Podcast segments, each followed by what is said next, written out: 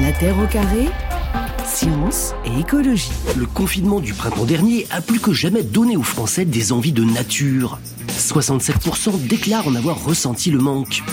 C'est particulièrement vrai chez les 18-24 ans, dont les trois quarts déclarent vouloir accorder plus de place dans leur vie à la nature. C'est vrai aussi à 63% pour les plus de 65 ans. Alors ça, c'était en septembre 2020, donc à l'automne, au moment juste après le, premier confinement, un sujet de France 3 Nouvelle-Aquitaine, et donc cette expérience journalistique dont on parle cet après-midi pour renouer avec le vivant, objet de votre enquête sauvage, Anne-Sophie Novelle. On en parle également avec vous, Vincent Bretagnol. Quel était le, point de départ vraiment? C'était le, confinement qui a un peu donné naissance à cette expérience ou pas? Hum, Au moment du confinement, j'avais prévu de me poser, donc c'était une drôle de synchronicité parce que je sortais d'une grosse enquête euh, sur les médias et notre rapport à l'information. Et j'avais envie de me reconnecter à autre chose, à passer euh, une autre enquête. Et euh, bah, le confinement arrive et à ce même moment, euh, les éditions de la Salamandre et le mouvement des Colibris me disent on a pensé à toi pour mener une enquête. On va lancer une nouvelle collection de livres qui s'appelle Aventure pour le changement et on aimerait que tu réfléchisses à cette notion de nature. Qu'est-ce que ça veut dire que grandir avec la nature, cette connexion au vivant? Mmh. On vaste, te laisse vaste question quand même. Ouais. vaste question. Je leur ai dit mais j'aurais pas assez d'une vie pour répondre à cette mmh. question. Euh, mais ils m'ont dit justement, tu es économiste de formation, tu sors de cette grande enquête sur les sur les médias euh, et euh, et t'as jamais forcément creusé ça, euh, on va dire expérimenté. Et donc j'ai accepté avec plaisir, surtout que ben voilà le confinement me donnait l'opportunité mmh. de me mettre au vert comme beaucoup de, de, monde. Mais je me suis rendu compte que malgré ma spécialité journalistique, hein, les questions d'environnement et de climat, j'avais une connaissance très intellectuelle de papier, des grands enjeux, des chiffres, mais que j'étais pas forcément quelqu'un de sensible et du terrain. Euh, voilà. C'est ce qu'on découvre dans votre livre d'ailleurs. Hein. Donc, euh, ce que je raconte, c'est un récit euh, voilà, qui n'est pas du tout factice. C'est vraiment la manière dont j'ai dont j'ai cheminé pendant un an et demi du hmm. coup, parce que les confinements m'a donné du rab. Alors il y a ces termes, hein, le rapport au vivant, la reconnexion à la nature, le lien au sauvage, réensauvager nos modes de vie. On entend ces expressions ad nauseam d'ailleurs quand même hein, aujourd'hui. Oui, beaucoup. Est-ce qu'il ne faut pas craindre justement une indigestion sémantique là, autour de, de, ces mots? Ça pourrait presque d'ailleurs desservir au fond cette démarche de vouloir remettre l'humain au centre de la nature eh ben, il y a une vraie réflexion à avoir sur la sémantique. Le livre, il a fallu que je l'épure, mais à un moment, j'avais un, gros, plusieurs pages qui traitaient justement de ce rapport aux mots. Euh, je sais qu'Aurélien Barraud en a parlé aussi en début de semaine à votre antenne, à votre micro. Euh, pour moi, c'était important. Et c'est vrai que là, ces deux dernières années, le vivant, on l'a entendu à toutes les sauces. Et justement, je me suis dit, mais j'arrête pas d'entendre ces appels. J'ai lu Morisot, j'ai lu Vinciane Després, euh, je me suis énormément documentée. Mais moi, mère de famille, avec mon quotidien, mon travail, comment je fais pour écouter leurs appels? Et en fait, tous les citoyens et les citoyennes que nous sommes, on entend ça au quotidien, euh, mais on ne sait pas comment s'y prendre réellement, comment faire euh, rentrer cette préoccupation dans notre quotidien et comment est-ce que ça peut euh, forger en nous l'envie de défendre quelque chose qu'on ne connaît pas. Et donc, mmh. c'était vraiment ce, ce, questionnement-là qui m'a guidé. Vincent Bretagnol, pour rebondir quand même sur l'aspect sémantique, ces mots qu'on entend beaucoup, beaucoup, beaucoup circuler, qu'est-ce qu'ils racontent de notre société au fond aujourd'hui pour vous? Bah, ils traduisent le fait que la société, nos modes de consommation, l'économie se sont totalement euh, déconnectés euh, de, la nature. Bon, en prenant l'exemple qui, qui m'est un petit peu cher, qui est celui de l'agriculture, euh, l'agrochimie, c'est exactement le contraire de l'agriculture qui travaille avec la nature, puisque finalement on remplace tous les processus naturels par de la chimie de synthèse que ce soit pour les fertilisants ou pour euh, les pesticides. Donc on s'est effectivement totalement euh, déconnecté et, et c'est évidemment euh, on est parti dans une direction qui n'est pas du tout durable. alors effectivement, je suis assez d'accord que, enfin, on entend beaucoup parler de ces choses, c'est beaucoup de la sémantique, beaucoup des paroles, beaucoup des livres, des articles scientifiques, il y en a aussi beaucoup sur ce sujet. Je vous avouerai que nous, sur euh, notre zone atelier, ce qui fait un petit peu le, le, le propre de notre projet de recherche, c'est d'être dans l'action euh, et donc de reconnecter, euh, entre autres, l'agriculture, mais de manière plus générale, la société à la nature, mais par l'action, pas seulement le disant. vous dites, Vincent Bretagnol, on s'est déconnecté. Anne-Sophie Novelle, est-ce qu'il y a des études qui existent?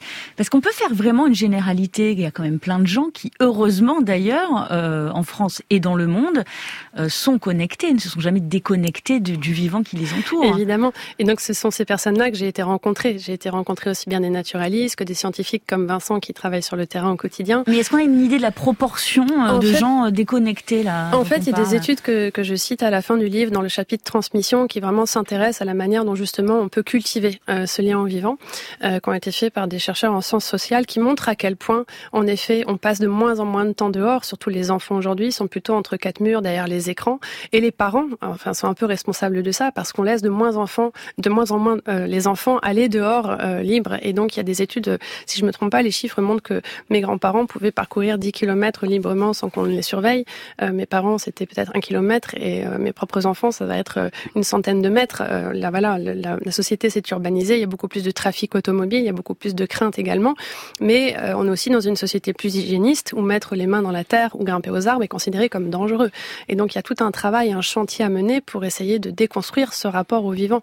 Euh, Mais ça, Vincent Bretagnant, on voit les choses par le prisme de l'occidental riche au fond aussi. Hein. C'est peut-être tout ça parce que des, des, peuples qui vivent dans la forêt, dans la nature réellement, il y en a énormément hein, sur la terre. Il y en a des centaines de millions. Hein. Oui, absolument. Et je reprends encore une fois, vous m'en excusez l'exemple de l'agriculture. On, on, pense toujours au modèle agricole productiviste, les moissonneuses batteuses, les tracteurs. Mais il faut savoir qu'aujourd'hui, 93 euh, ou 95 des agriculteurs dans le monde sont dans l'agriculture de subsistance. Mm. Donc euh, ils n'utilisent absolument pas de pesticides, pas d'azote. Euh, ils sont bio en fait sans le savoir et ça représente l'immense majorité des agriculteurs. Donc effectivement on a un prisme qui mm.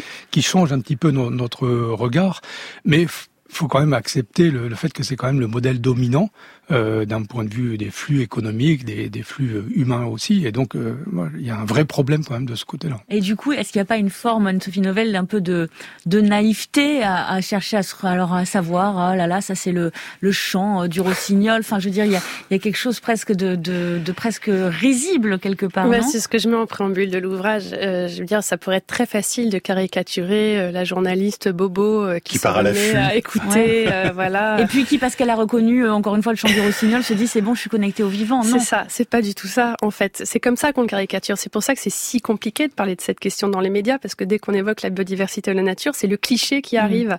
Euh, alors qu'en fait, se reconnecter, c'est euh, ressentir puissamment la manière dont on s'est coupé de l'essentiel.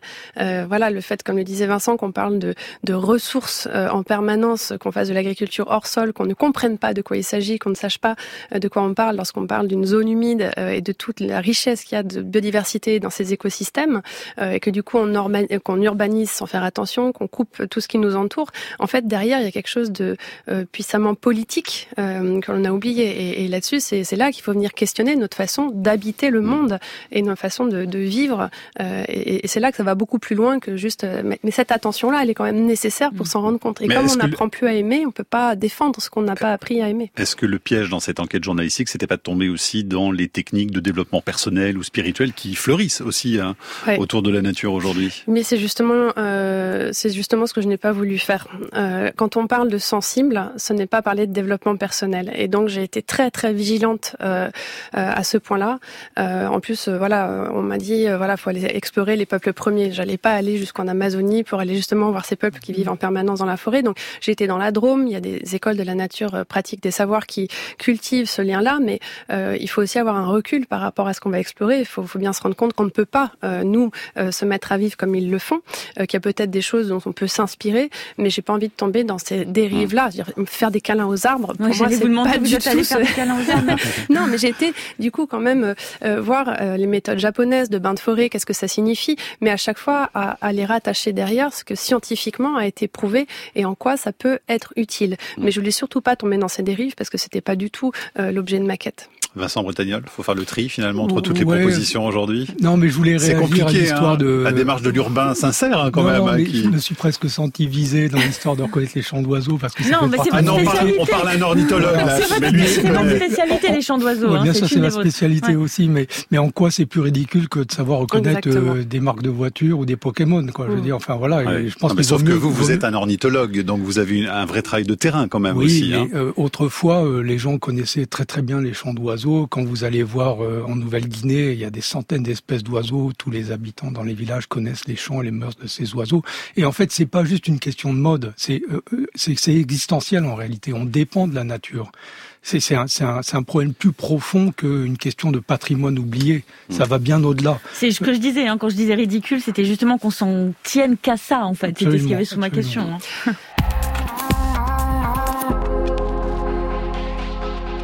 l'audio naturaliste travaille sur l'art des sons de la nature, sur l'émotion que l'on peut ressentir en écoutant les sons de la nature. Ce qui se passe actuellement, c'est que nous vivons maintenant dans, dans l'instant. On ne vit plus dans le présent. Donc on ne vit plus du tout dans la même notion du temps. Et réécouter les sons de la nature, c'est se remettre dans le présent, c'est reprendre un, un, rythme en fait que l'on a perdu mm. parce que notre vie actuelle moderne nous, nous incite à aller trop vite. Voilà la voix de l'audio-naturaliste Fernand de Roussen. C'était un terre au carré en avril 2021. Anne-Sophie Novelle, vous l'avez croisé sur votre route. Il fait partie de tous ces noms nombreux hein, que vous avez rencontrés justement dans votre enquête sauvage. On en parle aujourd'hui avec également le chercheur Vincent Bretel. Comment vous avez euh, établi d'ailleurs euh, votre plan de travail? Vous avez fait une liste avec les lieux, les activités, les personnes à croiser? Euh, j'ai déjà, j'ai déjà commencé à, j'ai pris le temps de lire énormément pour m'appuyer sur euh, les penseurs, les observations, ce qui existait déjà. Et ensuite, j'ai été défrichée un peu dans tous les sens. Vraiment, les six premiers mois, je me suis pas donné de contraintes. J'ai, voilà, j'avais une envie, je m'écoutais, j'étais rencontré tout un tas d'interlocuteurs. J'ai aussi été faire des choses à côté de chez moi, à une quinzaine de kilomètres. On avait les confinements. Je me suis dit, bah C'est où à côté de chez vous mm. Ah oui, pardon. J'habite dans, dans la région bordelaise, à 25 kilomètres à l'est de, de Bordeaux, dans, dans une région qu'on appelle l'entre-deux-mers, donc entre la Dordogne et la, et la Garonne. Et j'ai fait des rencontres voilà, de passeurs de nature, de gens passionnés qui, qui travaillent en contact de, de la nature euh, au quotidien. Et puis, à un moment, je me suis posée en me disant, bah, qu'est-ce que j'ai appris de tout ça? Je me sentais riche de quelque chose de nouveau, d'une attention nouvelle. Quand on parlait d'écoute tout à l'heure, c'est surtout ça. Euh, euh, apprendre à écouter les oiseaux, à les reconnaître, c'est tout un cheminement qui est assez difficile. D'ailleurs, je ne dis pas du tout que je, je m'en sors vraiment très bien aujourd'hui, mais ça amène autre chose derrière. Ça amène une compréhension, ça, ça amène ce, ce lien en fait que l'on ne ressent plus. Et donc, euh, j'ai voulu euh, euh, adopter cette approche par les sens, c'est-à-dire que mm. le livre s'ouvre sur cette notion d'écoute. Et donc, Fernand Desroussanes explique en fait qu'un jour, on n'aura plus que nos yeux pour pleurer parce qu'on n'entendra plus rien et que ce silence s'impose déjà dans nos campagnes, notamment dans mm. la Beauce par exemple, et qu'il y, y, a un vide. Maintenant, je ressens en fait physiquement ce vide quand je n'entends rien ou que je ne vois rien. Je, je, je ressens une profonde tristesse que je ne ressentais pas de la même manière auparavant. Vincent Bretagnol, Anne-Sophie Novelle dit qu'il faut d'abord tendre l'oreille dans un premier temps. Elle fait aussi allusion au printemps silencieux de Rachel Carson euh, mm. dans les années 60. Est-ce que vous, en tant qu'ornithologue, vous observez déjà aussi une baisse du niveau sonore de la nature? Bien sûr, c'était publié à plusieurs reprises maintenant, euh, documenté euh, en 2018, on, avait fait un, communiqué de presse avec nos collègues du muséum sur le deuxième printemps silencieux, mm. puisqu'on a perdu aujourd'hui en France euh, plus du tiers des, des, oiseaux dans les plaines agricoles, et je peux même aujourd'hui euh, vous réactualiser ces chiffres, parce qu'on est maintenant à 42% de déclin des oiseaux dans les campagnes françaises. Près de la moitié donc. Hein. Près de la moitié. On s'en approche et c'est effrayant en soi. C'est des chiffres tout à fait euh, considérables et stupéfiants.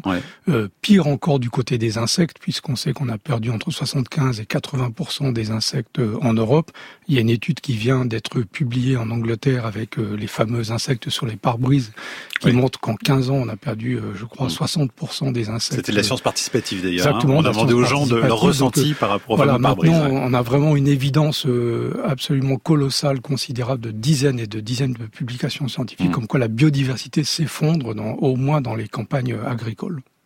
Gilles nous pose une question un petit peu déroutante sur franceinter.fr. Vous, je verrai ce que vous allez répondre. Pourquoi les humains sont-ils perçus comme étant dissociés de la nature alors qu'ils en sont le produit, au même titre que tous les autres êtres vivants Pourquoi une ville serait-elle moins naturelle qu'une fourmilière? Un petit peu provocant, Gilles. Qu'est-ce qu'on peut répondre, Vincent Bretagnol? Ah, en fait, il y a, de, grands philosophes qui se sont emparés de cette question, comme Philippe Descola, Bruno Latour. Enfin, il y a vraiment toute une école euh, qui, s'est posé la question euh, à partir de quand, comment et pourquoi et par quel processus. Euh, euh finalement a émergé dans la société occidentale parce que quand on lit ces philosophes, on se rend compte que c'est quelque chose qui est assez propre à nos sociétés occidentales, où l'homme s'est extrait de la nature. Donc il y a des théories qui euh, formulent ça par rapport à la religion, au christianisme, d'autres qui formulent ça par rapport au capitalisme. Il faut voir qu'en fait, l'homme, l'homme des sociétés occidentales se conduit comme un, comme un utilisateur de la nature. En fait, on, on la domestique mmh. dans le cas de l'agriculture, on la transforme, on l'exploite, euh, on l'utilise finalement comme une poubelle. Donc en fait, c'est pas tellement étonnant que dans, dans ce type d'utilisation des écosystèmes, l'homme se soit dissocié de la nature.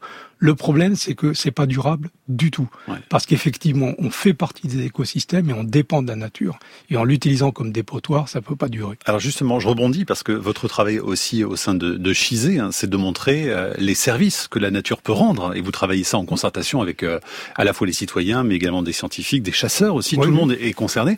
Que c'est pas une façon aussi d'instrumentaliser la nature que d'en montrer finalement euh, l'aspect utilitaire?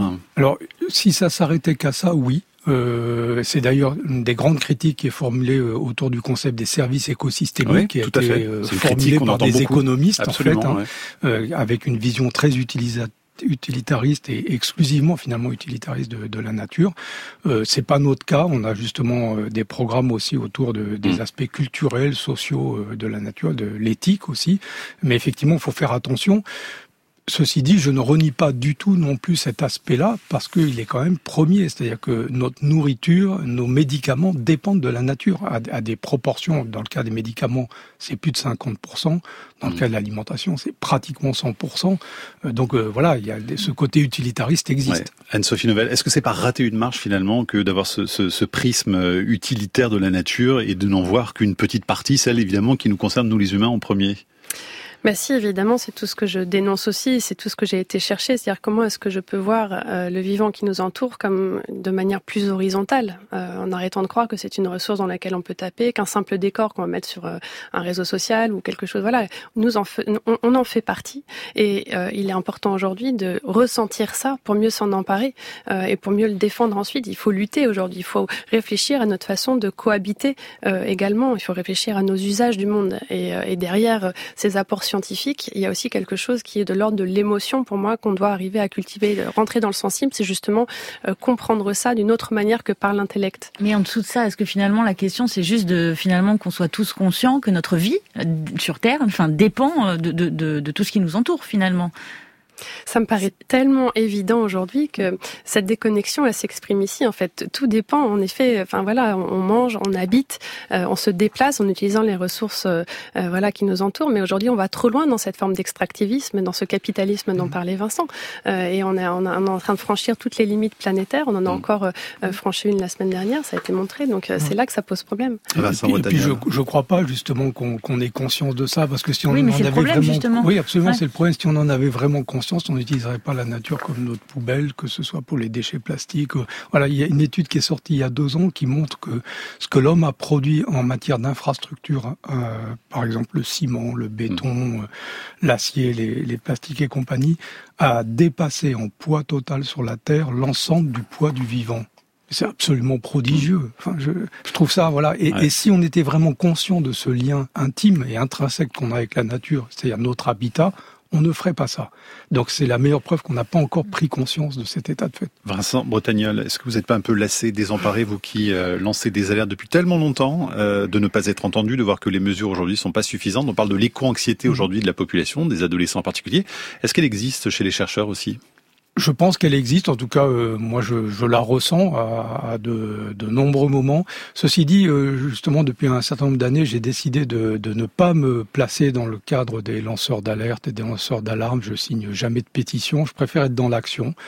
Euh, parce que je, je crois que c'est incompatible. C'est pas, incompatible, mais bon, le temps qu'on passe à écrire des pétitions, on ne passe pas à faire de l'action justement. Donc, je préfère passer l'essentiel de, mon énergie là-dessus, travailler avec les acteurs dans les territoires. Bon, j'ai pris comme cadre d'étude le monde rural. C'est peut-être un petit peu plus facile que, que la ville. Euh, voilà, et on essaye d'avancer avec les citoyens, les habitants.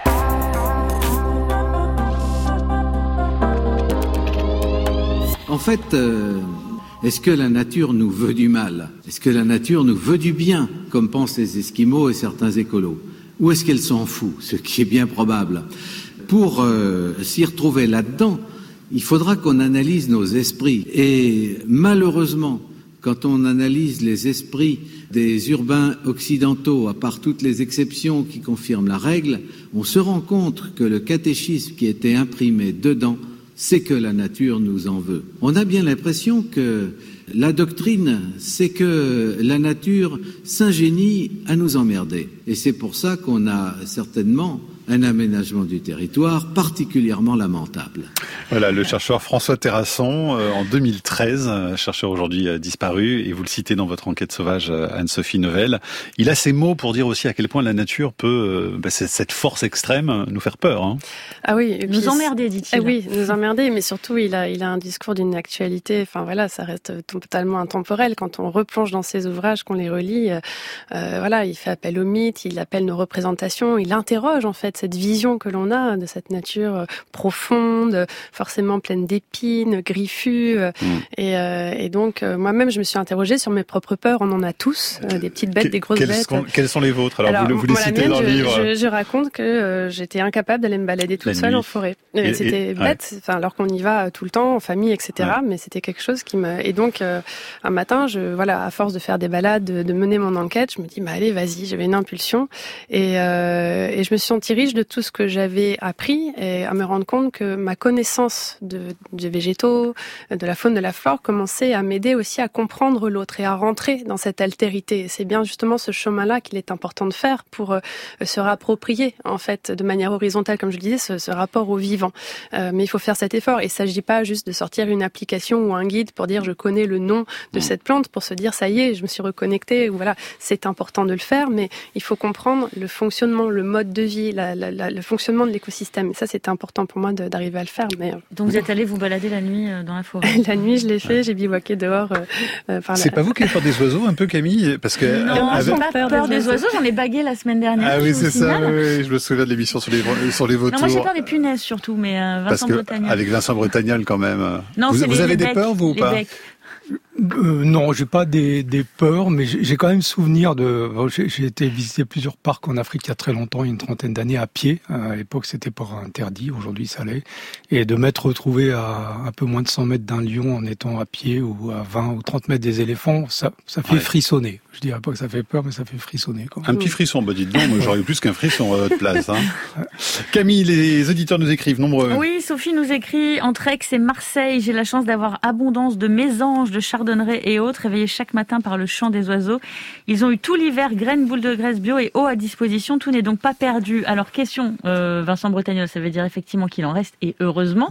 Juste, j'y pense. Est-ce que c'est bien de nourrir les oiseaux? Il y a un petit débat là-dessus, je crois. Oui, il y a un débat parce que en fait. Euh, euh, enfin, Trop nourrir les oiseaux en hiver, c'est pas du tout bon. Il euh, faut s'arrêter à temps. Euh, les oiseaux, notamment dans nos latitudes, changent de, de, régime alimentaire et de métabolisme entre l'hiver et l'été. Par exemple, dans les plaines agricoles, les oiseaux sont granivores en hiver et sont insectivores en été. Euh, ils nourrissent leurs poussins, ils se nourrissent pour fabriquer les œufs avec des insectes parce que c'est beaucoup plus énergétique. Par contre, comme il n'y a plus d'insectes en hiver, ils basculent sur un autre régime alimentaire, ce qui entraîne des changements métaboliques. Et donc, euh, trop nourrir les oiseaux, donner des graisses au printemps, c'est pas forcément bon. Donc, faut faire attention à ça. Et tant qu'on est dans les questions pratiques, je vous dis ça parce que j'ai vu pas plus tard qu'hier matin un de mes voisins, donc à Paris, enfin devant un immeuble, un professionnel en train de tondre, enfin je sais pas comment on dit, de couper la haie avec une tronçonneuse. Là, je, je sais pas comment ça s'appelle. Ça, c'est en ce moment, euh, normalement, faut pas toucher aux haies. Hein, euh, bah non, parce, que, les oiseaux nichent beaucoup bah dans les haies, et notamment les. Mais comment des professionnels un peu paysagistes peuvent faire ça euh, à Paris, en l'occurrence Par méconnaissance, c'est souvent le, problème numéro un, c'est la, méconnaissance. Donc voilà, par déconnexion de la nature, on oublie que les oiseaux nichent dans les arbres, ont des nids au bout des branches, et quand on, moi non plus je connais pas le nom de l'appareil parce que je taille jamais les haies. Mm. Euh, bah, quand on taille les haies, on élimine euh, non seulement les oiseaux mais aussi les insectes. Donc pas touche aux haies là jusqu'à juillet. Non, au printemps non. Faut, de, de, manière générale, faut arrêter de tondre les pelouses sans arrêt parce qu'on élimine les fleurs, donc mm. les insectes. Voilà, c'est tout ça qu'il faudrait apprendre. C'est laisser une part de nature dans son environnement. Anne-Sophie Nouvelle, vous avez aussi rencontré des familles qui ont décidé de franchir le pas et de changer de vie. Alors ça peut prendre des formes assez différentes comme on peut le voir, des vies euh, en collectif, certaines qui s'affranchissent vraiment de la société de consommation pour adopter euh, croissance, décroissance et mm. sobriété, minimiser l'impact sur l'environnement. Euh, quel est le profil de, de, de ces personnes? Est-ce qu'il y a quelque chose de, de, très commun ou au contraire il y a une diversité de... Il y a une grande diversité, mais euh, voilà, c'est l'an dernier, j'ai fait tout un tour de France des écolieux avec d'autres journalistes et je me suis retrouvée dans un écolieu euh, euh, à côté de Montpellier où en effet euh, j'ai rencontré d'anciens médecins, d'anciens ingénieurs en aéronautique qui ont tout lâché, qui ont vendu leur maison, des architectes aussi, qui ont voilà qui se sont séparés de tous leurs biens pour s'installer avec leurs enfants en ils avaient, Ils avaient les moyens du coup. bah oui, ils ont un peu d'économie devant eux, mais euh, je trouvais que c'était assez, ouais, c'était un parcours de vie où justement on, désencombre de tout. Mhm. Je sais pas si c'est une solution, mais euh, leur rapport à la décroissance, je l'avais jamais senti pareil de, de cette manière-là. Enfin, on en parle beaucoup, mais là j'étais vraiment avec des personnes qui le vivent au quotidien. Vous avez été convaincu par ces personnes ou pas, sincèrement? Oh, j'ai été euh, assez bousculée. Alors notre métier de journaliste n'est pas fait pour rester tranquille, donc ça m'a fait me poser plein de questions et c'est ce que je dis dans le livre d'ailleurs. Hein, à un moment, est-ce qu'ils qu'ils sont pas sur le juste chemin? Et puis j'ai été euh, échangé avec pas mal de monde à ce sujet. J'ai échangé notamment avec des personnes qui accompagnent ces collectifs en Belgique. Ils disaient mais c'est pas non plus la solution. On va pas tous aller comme ça s'installer dans la nature. Donc euh, voilà, c'est complexe. Est-ce qu'il faut se mettre à l'écart pour euh, retrouver l'essentiel? C'est un peu la question. Pas hein. exactement. Certains vont le faire, mais on va pas tous pouvoir le faire. Et puis on va pas laisser les villes inhabitées. Il y a beaucoup de choses à faire aussi en ville. Donc euh, et, et, heureusement des municipalités commencent à s'en emparer. Mais on parlait des haies tout à l'heure. Moi, ma j'interpelle mon maire en ce moment. Ils ont coupé une haie il y a une semaine. Je leur ai dit mais là on est en pleine période d'unification et j'apprends qu'on a coupé cette haie de 10 mètres de long sur 3 mètres de haut pour mettre un abri à vélo. Et donc, euh, parfois, les enjeux climatiques dont on parle beaucoup aujourd'hui, qui sont une victoire parce que les gens commencent à comprendre qu'il y a quelque chose à faire, bah, prennent le pas sur ces considérations de vivant. Donc moi, ça, ça me fait mais euh, disjoncter, hein, faut le dire honnêtement, parce que je me dis mais pourquoi est-ce qu'on n'en parle pas plus? Pourquoi est-ce que c'est pas mieux compris? Et, et l'urbanisation galopante à laquelle j'assiste aussi dans, dans, les environs à côté de chez moi, je, je me dis c'est plus possible de concevoir ça. On a des plans qui disent voilà il faut atteindre une artificialisation nette zéro euh, d'ici 2050, mais mm. je vois pas comment on va on va rentrer dans les clous. Donc euh, voilà, il faut que tout le monde se mobilise aussi euh, à, ce, à ce niveau. William nous écrit ma vie en yourte, en lisière d'un bois et mon travail d'animateur nature me connecte beaucoup. Ouais, bah, tu m'étonnes, William. Vincent Bretagnol, vous travaillez pas mal avec les agriculteurs et vous parliez tout à l'heure de la nécessaire préparation. Est-ce qu'aujourd'hui les agriculteurs, le monde agricole est prêt à à faire une, une vraie transition et un vrai changement de système? Alors, je vais parler du monde agricole que je connais un petit peu. Là, sur notre zone atelier, il y a 450 exploitations agricoles à peu près. Euh, je pense que le monde agricole s'interroge énormément aujourd'hui. Je suis pas sûr qu'il soit prêt à la transition agroécologique, en tout cas massivement, mais il s'interroge. Euh, du point de vue du climat, des sécheresses, de la problématique de l'eau. Ils savent plus trop quoi cultiver parce que d'une année à l'autre, les épisodes de pluie euh, qui sont indispensables au, lever des semences euh, sont pas au même moment. Donc voilà, ils ratent des semis massivement. Ils sont obligés de ressemer. Enfin bref, ils sont dans l'interrogation totale. Et ils le sont d'autant plus que économiquement, ça devient un petit peu n'importe quoi. Le, cours des céréales, du colza, du tournesol se sont envolés de manière spectaculaire. L'azote aussi, l'azote de mm. synthèse, son prix a été multiplié par 4 en l'espace de deux ans. Enfin, c'est absolument considérable. Donc je, je pense qu'ils sont en perte de repères à peu près complète. Et raison de plus pour s'embarquer dans la transition agroécologique, ce qui peut paraître paradoxal parce que la nature est plus imprévisible que l'agrochimie mais elle est plus résiliente. Euh, donc euh, la solution de facilité, c'est l'agrochimie parce qu'on n'est pas sûr d'avoir de l'eau, on n'est pas sûr si on aura des insectes ou pas, mais c'est pas du tout résilient, alors que l'agroécologie l'est beaucoup plus.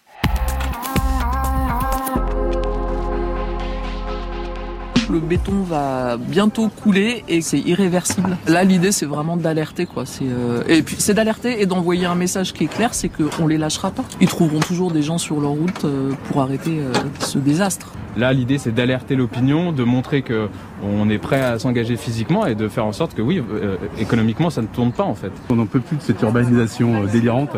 Et puis c'est encore à chaque fois prendre, euh, bouffer de la biodiversité. Alors que tout nous dit qu'on va avoir une catastrophe climatique et qu'il faut arrêter de faire ça, eux, ils continuent pour une piscine olympique qui n'a aucun sens. Il faut se radicaliser. Les gens d'ici, ils ont besoin de respirer les défenseurs des jardins d'Aubervilliers. Ça, c'était en février 2020, une vidéo du Parisien. Depuis, euh, les travaux ont été stoppés par décision de justice. Et vous en parlez justement de ces lutins, Anne-Sophie Novelle, parce qu'elles prennent de l'ampleur aussi. Hein. Elles prennent de l'ampleur et comme je le disais tout à l'heure, c'est pas forcément des personnes qui étaient convaincues par les questions écologiques, mais qui voient euh, qu'à côté de chez eux ou aux alentours, on est en train de tout détruire. Et d'ailleurs, la Convention citoyenne pour le climat, euh, euh les 150 citoyens qui s'étaient réunis avaient mis parmi ces mesures euh, l'envie d'arrêter de mettre mettre des, des, des entrepôts Amazon ou d'urbaniser comme ça à outrance. Donc c'est mm. très important d'insister là-dessus. Pour moi, c'est ces grands projets urbanistiques et les promoteurs on, sont vraiment loin de comprendre tous les enjeux auxquels on, est, on fait face en fait. Message de Joël, vos émissions sont super, mais à force de dénoncer notre modèle sociétal, elles véhiculent peut-être une angoisse chez vos auditeurs qui sont pourtant des personnes soucieuses de l'environnement. À cause du fait qu'il n'y a pas de solution apportée, on se retrouve de plus en plus démunis. Est-ce qu'on peut essayer de rassurer euh, Joël, Vincent Bretagnol? Oui, parce que les solutions, comme je le disais tout à l'heure, elles sont là en fait. Alors il y a des solutions à titre individuel. Euh, c'est très facile de de manger différemment, de manger local. C'est contrairement à ce qu'on entend souvent, c'est pas plus cher. En tout cas, en milieu rural, c'est même mm. plutôt moins cher. On nous dit tout le temps que le bio, euh, c'est pas accessible à tout le monde. C'est sans doute vrai à Paris, mais c'est une question d'offre et de demande. En milieu rural, la nourriture locale est moins chère que la nourriture en supermarché. C'est facile d'entretenir son jardin de manière euh, vertueuse quand on en a un, ou d'avoir sur son balcon si on en a un, ou sur sa fenêtre des plantes. Donc voilà, il y a plein de choses qu'on peut faire. Ceci dit, c'est limité. On sait très bien que par rapport aux enjeux climatiques, les efforts individuels, ça euh, résoudra 20% du problème. En tout cas, on invite cet auditeur à réécouter nos émissions de la Drôme la semaine dernière, parce qu'on a vraiment vu, euh, de nos yeux vus, des solutions qui existent dans le domaine de l'agroécologie, et aussi la résilience de la nature, parce qu'il y a des choses qui peuvent se passer sur des échelles de temps finalement assez courtes, et ça, ça nous a beaucoup donné d'espoir aussi. Hein. On termine avec les oiseaux, Camille Oui, euh, Nina, alors Dominique nous dit qu'elle vit en, Lozère, euh, qu'il vit en Lozère et qu'il est toujours heureux d'entendre les chants du, du rouge que des martinets ou du petit duc, et Nina nous dit j'entends des oiseaux chez moi, mais comment savoir à qui appartiennent tous ces gazouillis? Alors, on va en faire entendre un, peut-être, Vincent Bretagnol ça, c'est un rossignol, apparemment. Voilà. C'est un oiseau qui a été très étudié parce qu'il a un chant absolument euh, prodigieux, euh, qui a inspiré d'ailleurs euh, un certain nombre de musiciens et qui en plus est très riche et très diversifié. On peut prendre des cours de, de chant d'oiseaux pour les reconnaître alors il y a des, des applications qui, existent, pour hein. reconnaître les ouais. Merci beaucoup à tous les deux. Merci Anne-Sophie Novelle. Votre enquête sauvage vient de paraître à la Salamandre avec le colibri. Merci beaucoup d'être venu nous en parler aujourd'hui. La Terre au carré est un podcast France Inter.